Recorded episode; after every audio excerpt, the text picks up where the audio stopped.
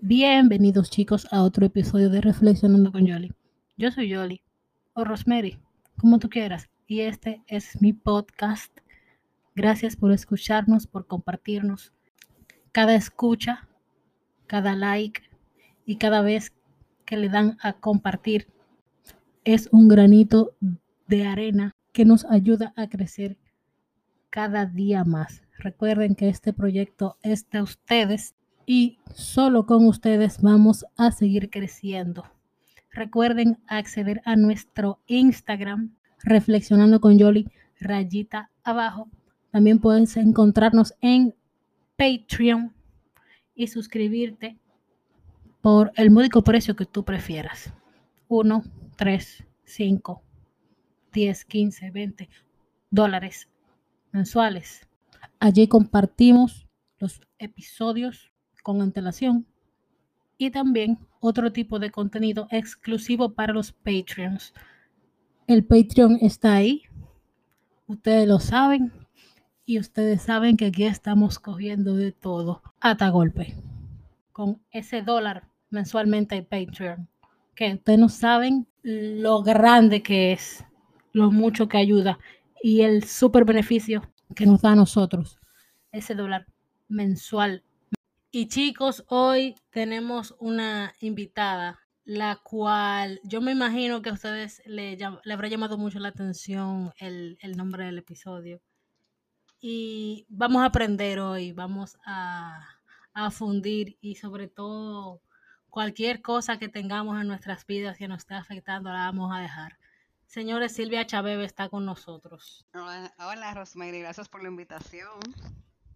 Gracias a ti por tu tiempo, por tu disposición. Claro que sí, tú sabes que este tema de, las relaciones tóxicas y demás es un tema muy común y que creo que lo más difícil de estar en una relación tóxica es que muchas veces no lo vemos y no lo sabemos y, cuesta identificarlo. Así mismo, eso te iba a decir que no solo que es un tema muy común, sino que no sabemos identificarlo y hay mucha información y gente hablando de eso y quizás no está hablando de la mejor manera. Así es, sí, tú sabes que esa es una de las cosas que yo más me, me enfoco, uno de los temas que más me enfoco, precisamente por eso, porque es tan fácil uno decir, ah, tú estás en una relación tóxica, pero ¿cómo yo sé si estoy en una relación tóxica? O sea, ¿cómo yo lo veo? ¿Cómo salir de ahí? ¿Cómo comienzo el proceso de despegarme emocionalmente? Porque las relaciones tóxicas no es simplemente, ah, tú estás ahí, rómpelo y aléjate. No, o sea, hay una dinámica de codependencia, de necesidad, de nuestra historia, de cómo nos enseñaron a amar, cómo aprendimos lo que... Sí que viene todo eso en, o sea, en nuestra crianza desde pequeños, porque el estar en una relación tóxica es, o sea, uno es el tóxico, no es el otro, porque uno está estando ahí y se mantiene ahí, muchas veces hasta cuando lo identificamos. Así es. Pero antes de entrar en el tema, cuéntanos un poquito de tu currículum vitae, que me encanta que la gente diga su currículum vitae aquí. bueno, eh, yo soy terapeuta familiar de parejas y personal. Eh, me egresada de INTEC en nuestro país, mi querida INTEC eh, Instituto Tecnológico de Santo Domingo. Asimismo hice mi uh, maestría en la Universidad Pontificia de Comillas en Madrid. Oh. Eh, me gradué en el 2011 de allá y desde entonces estoy ejerciendo en esta área. Sí trabajo también eh, tan sencillo que se escucha, ¿verdad? Una relación tóxica literalmente es una relación que nos quita la paz.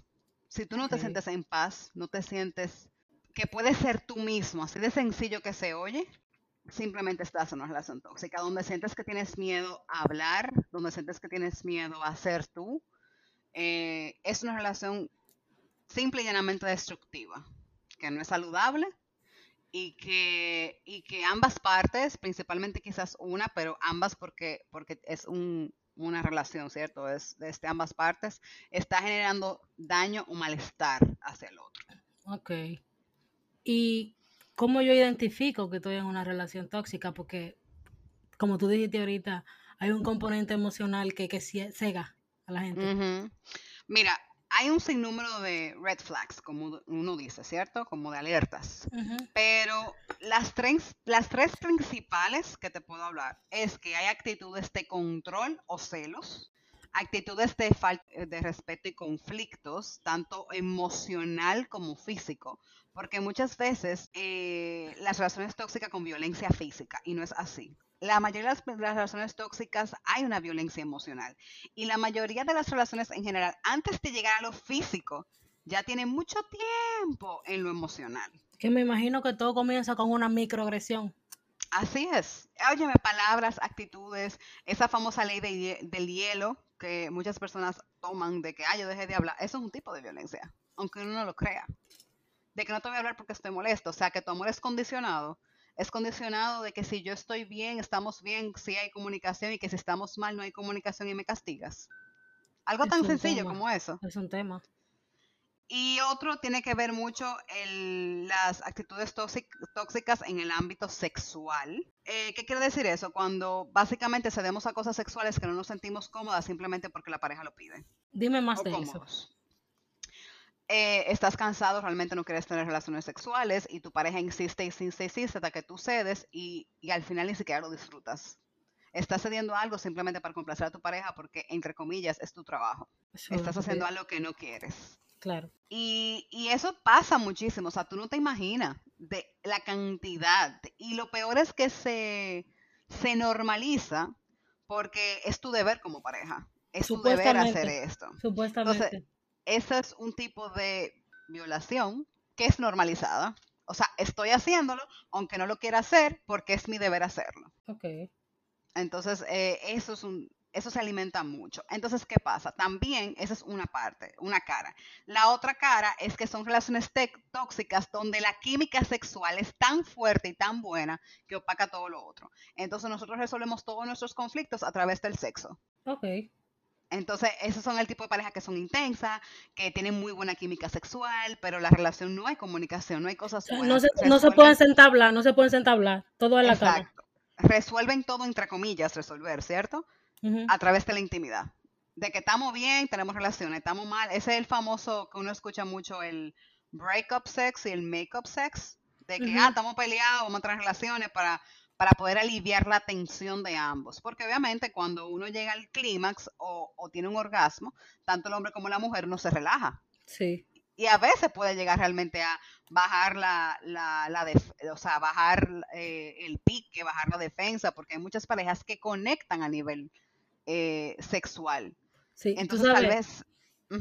Tú sabes que yo he escuchado gente que, dice que, eh, que ellos estén incómodos entre parejas no tiene que ver con, el acto sexual, que una cosa que ellos estén eh, bravo y otra, y otra es que ambos tengan deseo sexual, que el pique se pone en pausa. Mira, lo que pasa es que depende de la persona. ¿Qué quiere decir esto? Ok, entiendo. Mira, y en ¿Qué, ¿En qué en general? ¿En quién es más frecuente el tema de la toxicidad? ¿En hombres o en mujeres? Según tu experiencia. Bueno, según mi experiencia, es que, como te digo, las relaciones tóxicas se mantienen por ambos. No es que hay. O sea, yo te puedo decir, por ejemplo, eh, el hombre es el más tóxico, pero la mujer es que lo mantiene. Entonces, lo mismo, porque una relación tóxica es de dos, no es de uno. Uno siempre piensa que no, porque él es una persona tóxica puede ser una persona tóxica, pero la relación tóxica la mantienes tú. Se mantienen de dos.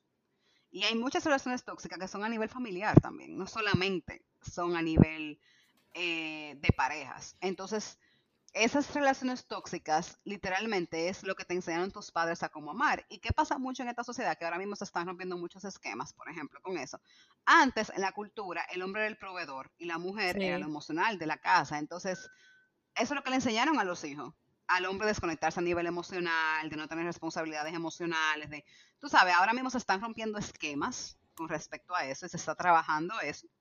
Y creo que por eso esta generación están, eh, está aplicando muchos cambios y es tan, ha sido tan fuerte y tan importante la salud mental. Y es porque estamos rompiendo muchos estereotipos, muchos esquemas que anteriormente se, se habían normalizado, más sumale obviamente una pandemia a nivel mundial, ¿verdad? Claro. Que tampoco es fácil. Pero, exacto. Entonces, eh, tiene que ver. Ahora sí te digo, normalmente quien mantiene las relaciones tóxicas más comúnmente es la mujer. ¿Por qué? Porque la mujer nos ha enseñado que todo tú tienes que aguantarlo, que lo importante es que tú seas la, primera en caso de infidelidades, que, que, el amor todo lo puede, que el amor todo lo supera, que es normal cometer errores. Entonces nos, enseñas a ser, nos enseñan a ser mártires, mártires, de aguantar, aguantar. Y de ahí viene el famoso de cuando la mujer dice ya, es que ya. No es que tan fácil olvidar, pero para que una mujer rompa una relación, para que una mujer se aleje, créeme que hay un, hay un divorcio emocional, un desconecte emocional hace mucho tiempo. Ya la mujer ha intentado todo lo que ella puede. Sí. Más que en el hombre. Ah, que la mujer que se le aparece en los sitios, que la mujer es que llama, que yo no quiero que tú hables con más nadie, que yo no quiero... O sea, está normalizado, entre comillas, ser celoso. Y el ser celoso no es algo sano. El ser celoso no es una sintomatología normal porque los celos están basados en inseguridad. Pero hay gente que el que no, que, que, que si no la celan, eh, se sienten incómodas. Entonces una cosa está ligada con otra, claro. Vamos a lo mismo. El ser humano tiene dos partes, la parte emocional, ¿verdad? Y la parte racional. ¿Qué pasa? En mayormente culturalmente, que no es generalizado, pero las mujeres somos seres emocionales y los hombres son seres racionales. Entonces, pero pasa al revés, hay muchas relaciones que pasa al revés. De ahí viene el famoso, los opuestos se atraen y ese tipo de cosas. No es por diferentes de, temperamento, sino de esto. Entonces la mujer conecta más a nivel emocional. O sea, si tú y yo estamos bien emocionalmente, si tú fregate los platos, si yo me siento querida, si yo me siento eh, respetada, yo voy a, a, querer tener intimidad contigo. Si yo me siento deseada, si estamos bien, si tú me hiciste sentir bien por algo, dijiste algo bonito. El hombre ve muchas veces la necesidad no como una, un momento de conexión o de intimidad, como lo ven la mayoría de las mujeres. Repito, pasa mucho al revés también, ¿eh? No te creas que simplemente que la mujer, los hombres son así y las mujeres son así. No, no, no. Pasa mucho también al revés. Pero no es tan fácil que si tú y yo estamos quillados o, o, hay una molestia, ah, ven, pero vamos a tener relaciones como quieran. O sea, tú no te puedes conectar a nivel porque hay, porque se necesita como una conexión Em, emocional. Uno de los dos normalmente necesita eso. Para que tú veas que están normalizada Claro, porque necesitan eso para sentirse valorados y queridos. Entonces, básicamente... Porque no aprendieron a amar correctamente. Sí, entonces básicamente eh, el hombre inicia la relación tóxica, más la mujer la mantiene, se puede decir. Se podría decir, en teoría. Que tú mencionaste algo que era mi siguiente pregunta, que si solo se da la relación, una relación tóxica en una relación de pareja. Eh, se puede dar una relación de amigo, una relación de madre-hijo, hermanos. Completamente. En cual, es que las relaciones tóxicas comienzan en la familia. Porque a ti ahí es que te enseñan cómo se ama. Cómo te trató tu papá y cómo te trató tu mamá, cómo te trataron tus hermanos. Es lo que tú tienes de ejemplo como ser humano cuando creces, lo que es el amor. Entonces eso es lo que tú buscas en tu pareja. Si nos ponemos a analizar cuando nosotros tenemos mala relación con nuestros padres o nuestras madres, tú te ves que la pareja normalmente es una copia en las cosas negativas. Sí. Cuando tenemos una relación sana con nuestros padres y nuestras, o nuestras madres, la relación de pareja es una copia positiva de nuestro, de nuestro, de ellos. Freud no se equivoca. Y es, o sea, no solamente Freud, pero muchos tipos muchos especialistas está comprobado. O sea, sí. tú puedes por ejemplo, vamos a suponer que tu padre era un hombre eh, mujeriego, era un hombre que, no respetaba a las mujeres, por ejemplo. ¿Qué tú haces? Si tú te fijas, la mayoría de los patrones viene que mi pareja, o, o, sea, es un hombre mujeriego, es un hombre eh, tóxico de esto, porque eso fue lo que se enseñó, lo que se normalizó en su familia, lo que es el amor. O ocurre totalmente lo contrario, que yo rechazo ese patrón completamente y entonces busco, eh, rechazo mi identidad y busco la toxicidad en otro aspecto. O sea, que, aunque me traten mal, pero es fiel, yo me quedo. Sí, eso, yo he visto casos que evitan eh, una pareja eh, parecida con los rasgos de personalidad igual que su papá o su mamá. Y por más que le evitan, terminan. Claro, porque tú estás buscando algo muy claro. Por ejemplo, yo quiero evitar a un hombre que sea mujeriego, pero tú no estás viendo los demás patrones. Simplemente porque no es mujeriego, tú te quedas ahí, pero están los patrones tóxicos. Ahora, cuando tú asistes a terapia, cuando tú haces las paces con tu historia, cuando tú humanizas a tus padres y entienden que ellos dieron lo mejor que ellos tenían para dar con los recursos que ellos tenían y tú haces las paces, entonces ahí viene el hecho de tú aprender a amar sanamente y lo que es amor y uno a sí mismo, a sí mismo identifica lo que uno quiere y necesita. Y obviamente el, el, el objetivo cúspide de toda terapia es entender que todo lo que tiene una pareja tú te lo puedes dar a ti misma. Una Sí. pareja es un compañero o compañera en el camino, pero no es una necesidad. Yo no necesito una pareja para sentirme amado. Yo puedo amarme yo misma o yo misma. Entonces eso es lo importante. Obviamente son cosas de aprendizaje que toman mucho tiempo y a nadie le gusta estar solo. Y hay Pero una, lo importante... haber una carencia de amor propio gigantesca en ese sentido. Exactamente, exactamente. Entonces, obviamente, mientras más tú quieres ejercer control sobre otra persona, quiere dec- eh, más te entona tu inseguridad. Porque Sí, nosotros no tenemos el control de nada ni de nadie, ni, ni, ni tú como madre o padre, tú tienes el control de tus hijos. Así de sencillo, como que es lo que tú trajiste al mundo. ¿Verdad? totalmente. Imagínate tú de una pareja, imagínate tú de circunstancias, de trabajos. Tú puedes tener todo el control del mundo de tu trabajo, creer que lo tienes. Y si mañana la, la empresa decide cerrar todo y quiebra, tú no tienes el control de eso. Tú no puedes controlar tus sentimientos ni los sentimientos de los, de los demás. Tú sí puedes controlar cómo tú reaccionas hacia ellos. Y puedes aprender a reaccionar de una manera y enseñarte a ti mismo eso. Pero tú no puedes simplemente, o sea, uno no es un robot para uno decir, ah, no, yo voy a dejar de decir, voy a dejar de hacer esto. No, no es así de tan sencillo. Así Es mismo. simplemente aprender a o desaprender los viejos hábitos que uno tiene y aprender nuevos hábitos. Obviamente, si tú tienes 25 años, 30 años, 40 años, 18 años, siendo de una manera de como tú viniste a este mundo, no es cierto que tú vas a hacer un cambio de 180 grados en dos días, en una semana, en un mes. Eso no Es muy real. difícil desaprender las cosas. Yo siempre digo, si de las 10 veces que tú haces lo mismo, comienzas a, a dejar de hacerla dos veces, eso es un triunfo.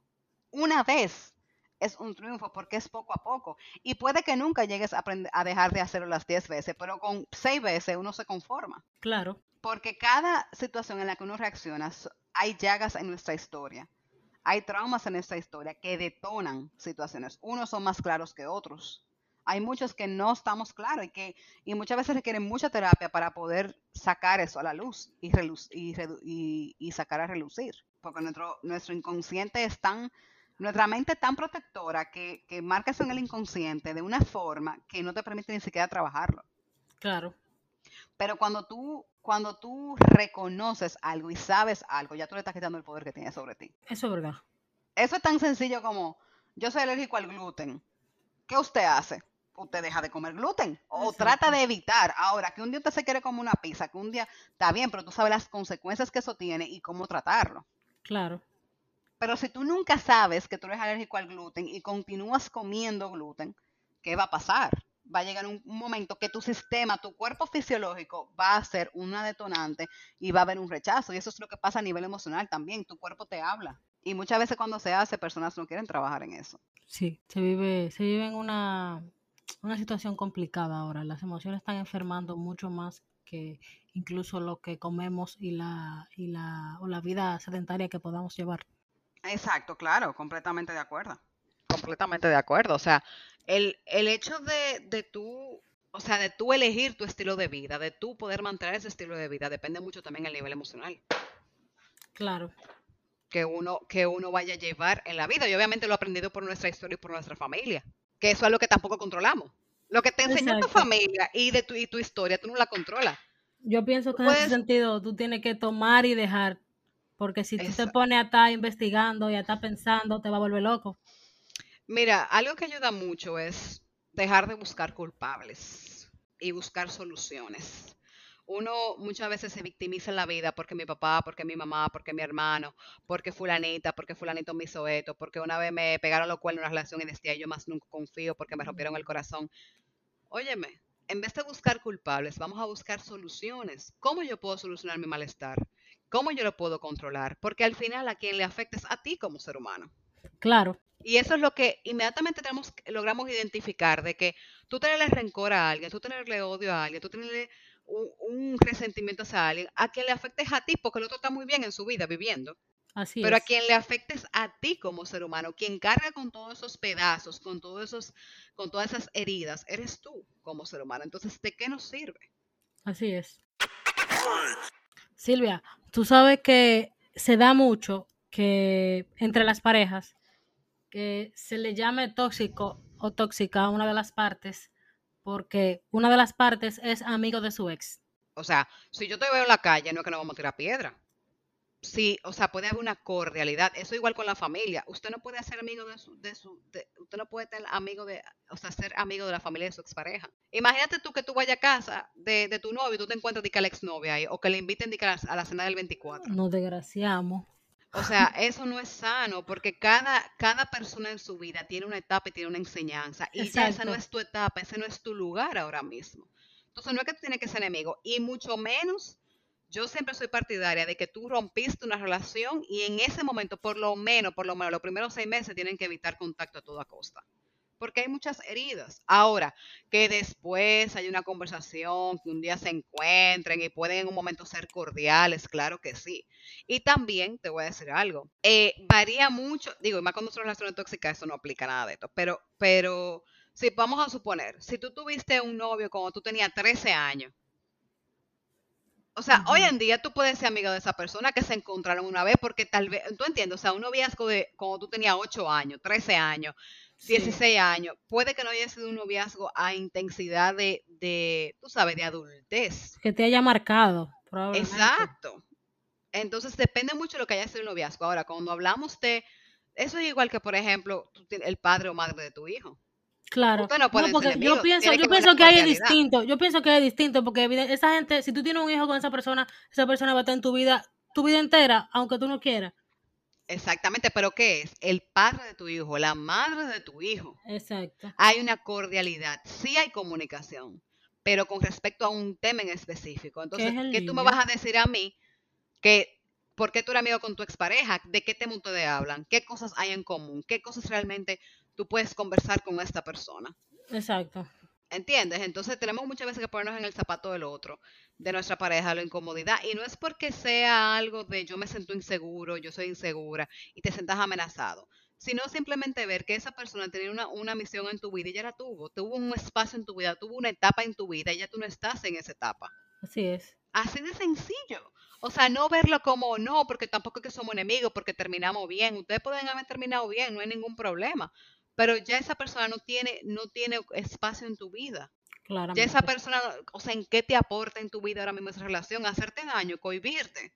Que tu otra persona se, pueda sentir amenazado. Ahora, si esa persona es un compañero de trabajo, si esa persona es prima de, de, de tu mejor amigo, que tú tal vez tengas que frecuentar, es lo que te digo, la cordialidad. Sí porque no es que tú te vas a alejar completamente, pero hay, hay espacios en la vida de cada, o sea, hay espacio para cada personaje en la vida de cada quien, eso es lo importante, aprender a respetarlo y aprender las etapas que tiene la vida y que tú aprendiste y que esa persona cumplió en su vida contigo, y en tu vida. El rol que tú le das a esa persona, porque si tú no le das importancia, pues ella no va a ser importante. O sea, Exactamente.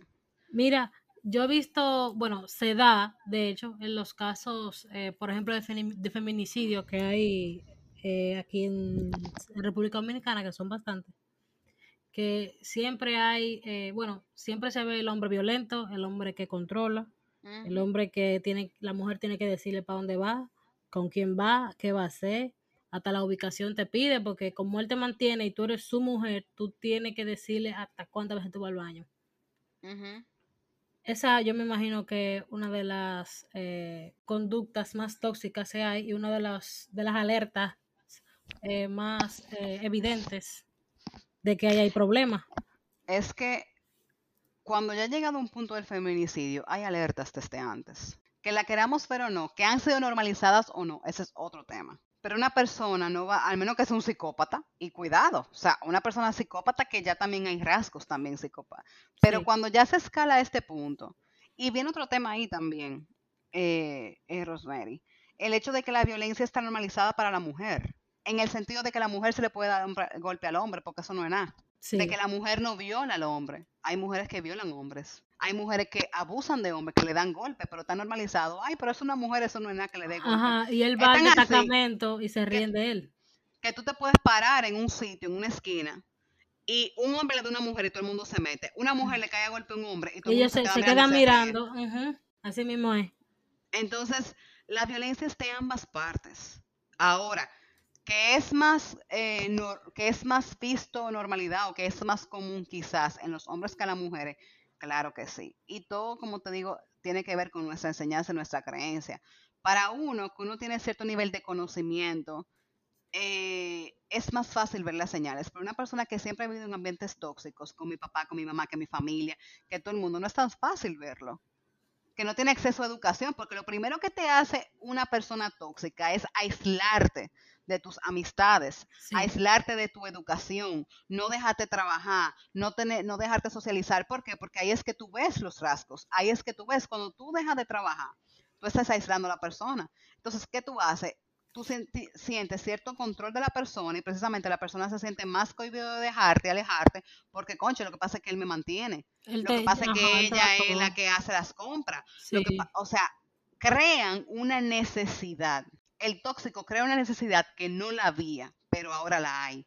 Entonces es más difícil tú alejarte por eso. Sí. Y Y entonces lo grande es que se disfraza. claro, De, ay, él me quiere tanto. él la disfraza, ella- se- trabaje". ambos la disfrazan con amor. Claro, me quiere tanto que no quiere que yo trabaje. Ay, es que ella me quiere tanto que me quiere todo el tiempo para mí, por eso no quiere que yo me junte con mis amigos.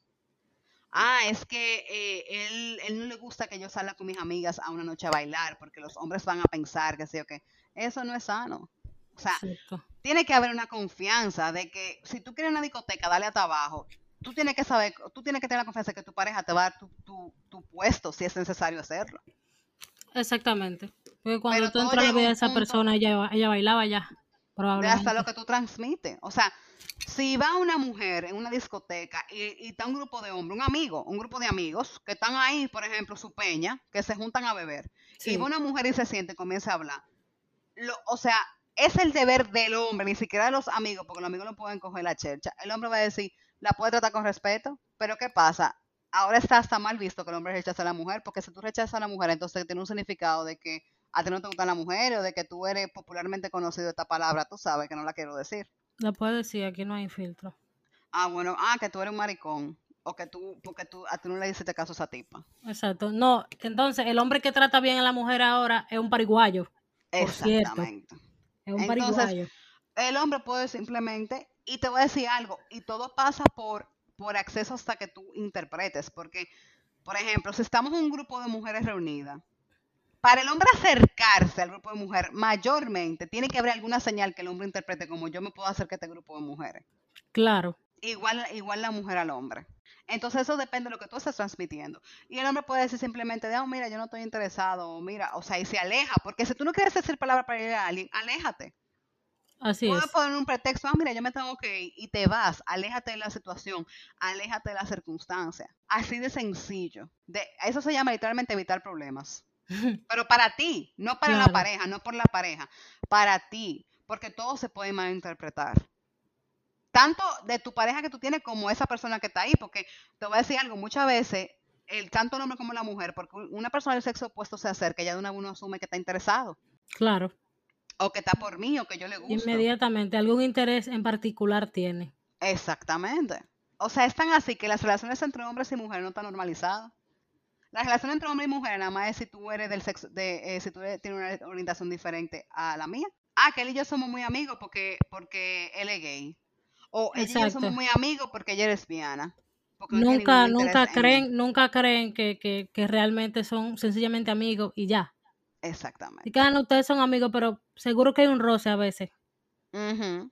Siempre tienen que ponerle un poquito más. Una mujer y un hombre O no que pueden ser uno está enamorado. Amigos. O que Exacto. uno de los amigos está enamorado. O que van a terminar enamorados. Exactamente. Simplemente porque gente- lo tratemos bien y porque Sí. seamos amigos. Y no es así. Y la O gente sea, lo dice y lo dice tanto que al final pasa porque él le habla así de sucio. Claro, pero que tanto así es que, por ejemplo, tú puedes ser, entonces quiere decir que si tú eres amiga de, de un amigo de tu novio, ya tú estás interesado. Eso no tiene ni pie ni cabeza. Y eso son cosas que la gente no entiende, no, no se detiene a ver ni a pensar. No, o lo ve como no, no puede estar interesado porque ahí hay una razón de que sean amigos. Claro. Porque es amigo de fulano de Eso tal. lo justifica. Exacto. Pero no, señor, o sea, hay, hay amistades sanas, hay amistades reales, hay amistades ahora, tiene que ver también un respeto. Claro. Porque no es que tú y yo vamos a ser amigos y van a haber esta confianza de tirarse puya y ese tipo de situaciones que obviamente ahí sí ya hay algo. Sí. Pero de que simplemente una amiga puede llamar, mira, yo necesito un consejo, yo puedo hablar, podemos hablar, o sea, eso es normal. Yo, no te puedo, yo no te puedo mencionar la cantidad de amigas que tiene mi, mi esposo, que me hablan así, que me encuentran en la calle, que saben que soy yo y me saludan como que éramos amigas de toda la vida. Pero yo ni la conozco, ni sé quiénes son, muchas veces. Porque yo no, le, yo no pierdo tiempo en eso. ¿Por qué? Porque quien tiene que darme mi valor, siempre me ha dado mi valor hasta ahora, gracias a Dios, mi esposo. Yo no tengo que estar llamando a sus amigas. Y sus amigas se hacen mis amigas. Cuando ella quiere, pero no porque yo lo busco, porque eso es lo sano. Y no porque él tenga amigas, quiere decir que hay un interés detrás. O que tuvo, tuvo algo con alguno de ellas en algún momento de la vida. Y que porque tú, él tenga amigas necesariamente no tienen que ser tus amigas. Exactamente tampoco. Hay muchísimas que yo ni hablo con ella, ni la conozco, ni me interesa. O sea, en ese aspecto. De, o sea, porque no hay una malicia detrás. Claro. Y te voy a decir algo, lo más fuerte que pasa en nuestra sociedad es que las mismas mujeres somos las que, la que alimentamos ese espacio tóxico. No hay un peor enemigo de una mujer que una misma mujer. Y eso es lamentable, Rosemary. Eso es Muy triste. lamentable, muy triste. De que siempre creamos que, que, que la mujer siempre ti- tiene que haber una envidia, tiene que haber una competencia. Siempre tiene que haber una cosita, no puede haber como cordialidad, no puede haber armonía entre dos mujeres, siempre tiene que haber un tema. Y de ahí viene lo tóxico. Y de ahí vienen hasta amistades tóxicas. Sí. De que, de que tú eres mejor amigo, pero ¿quién es tu mejor amiga de verdad? ¿Ellos o yo? Ay, a mí me pasaba eso en el colegio. Entonces, ¿por qué no podemos ser las tres mejores amigas y ya? Exacto. Sí, sí, tú eres mi mejor, sí, tú eres mi mejor amiga, pero fulana es mi mejor amiga primero. Exacto. O sea, siempre tiene que haber, y comienzan así de sencillo, estén amistades, por eso te digo que no necesariamente tiene que ser una relación de pareja, no Totalmente. necesariamente tiene que ser una relación familiar, en amistades. Oye, hay amistades que uno le saca los pies por eso, porque que son personas Coño. invasivas, son personas Sí, problemáticas, y son, son personas que que, te quitan la paz. Sí, son gente que no paran. Siempre, siempre hay un tema, siempre tienen un tema y te echan el tema arriba a ti. Ujú, Tú, tú puedes ser amigo de una persona y buscar apoyo de esa persona, pero no tírale tu, tu problema arriba porque son tu problema. Completamente de acuerdo. No, no es, no es, no es justo ni, ni es válido. Por otro lado, em, cuando tú estás en una relación cualquiera, sea de amistad, sea de pareja, y tú te das cuenta que hay un, un chantaje o una manipulación emocional, ¿cómo tú manejas eso? ¿Cómo identificar, tú dices, o cómo manejar la No, no, manipulación? ya tú sabes cómo manejar la manipulación, porque ya tú sabes que hay una manipulación, tú te diste cuenta. Poniendo límites. Y que conste que esos límites no es que tú tienes que decir a la gente, tú me estás manipulando. Tú que no, simplemente no sé lo que la persona quiere con respeto. Mira, por ejemplo, no, que yo no quiero que tú vayas al gimnasio, porque ahí los hombres te van a mirar. Los hombres que van para el gimnasio a buscar mujeres, oye, me te estoy diciendo lo que ocurre mucho. Entonces tú dejas de ir al gimnasio hasta que un día tú dices, pero mi amor, yo quiero ir al gimnasio para cuidarme yo.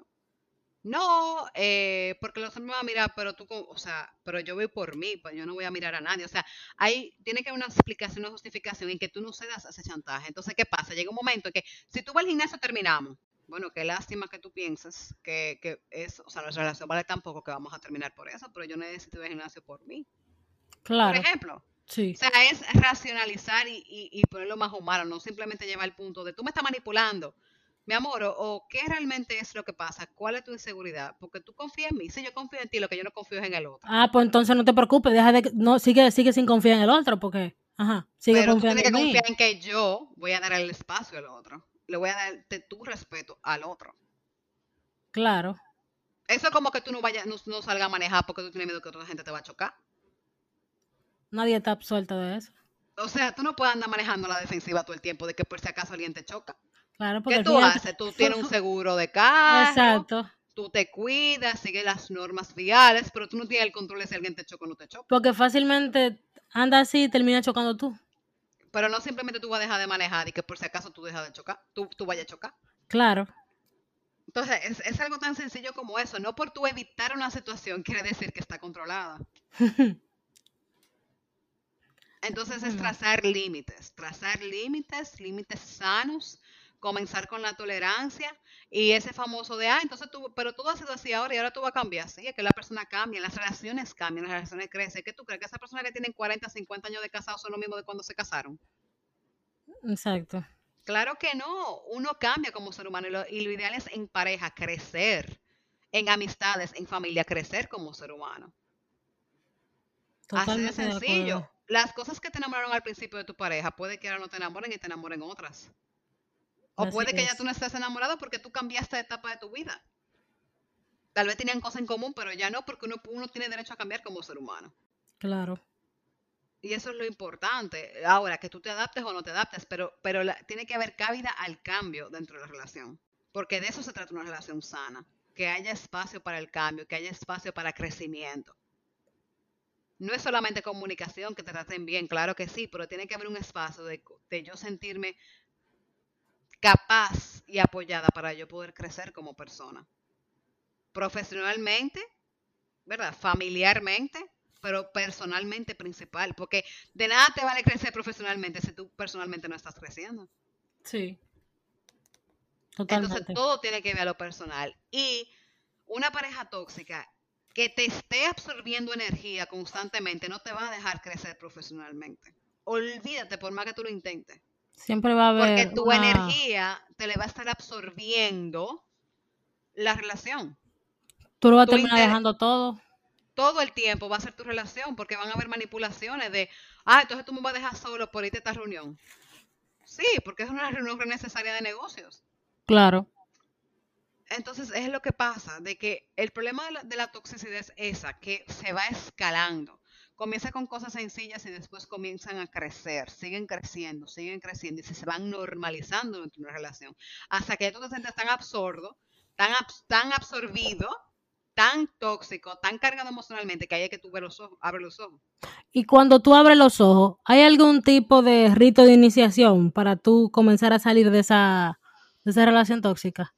Ir a terapia, comenzar a hacer las paces contigo de por qué entraste en esa relación al principio, qué fue lo que te llamó. Ah, que a mí lo que me gustaba al principio es que yo me sentía protegida porque me celaba. Entonces hay un, Anda al diablo. hay un issue contigo que tú necesitabas los celos para sentirte protegida. Entonces terapia, identifica de dónde viene eso. Identifica, comienza a ver los patrones que tú realmente alimentas. Ah, no, lo que pasa es que yo, yo te hablo alto porque tú me haces molestar. No, es que yo no, es que no tiene que haber justificación por tú hablarme alto, porque yo te haga molestar. ¿Por qué realmente yo te hice molestar? ¿Qué es lo que pasa? O sea, es muchas veces profundizar en temas que a veces lo vemos tan sencillo, como de que no, es que tú y me interrumpiste y yo me quillé y por eso te hablé mal.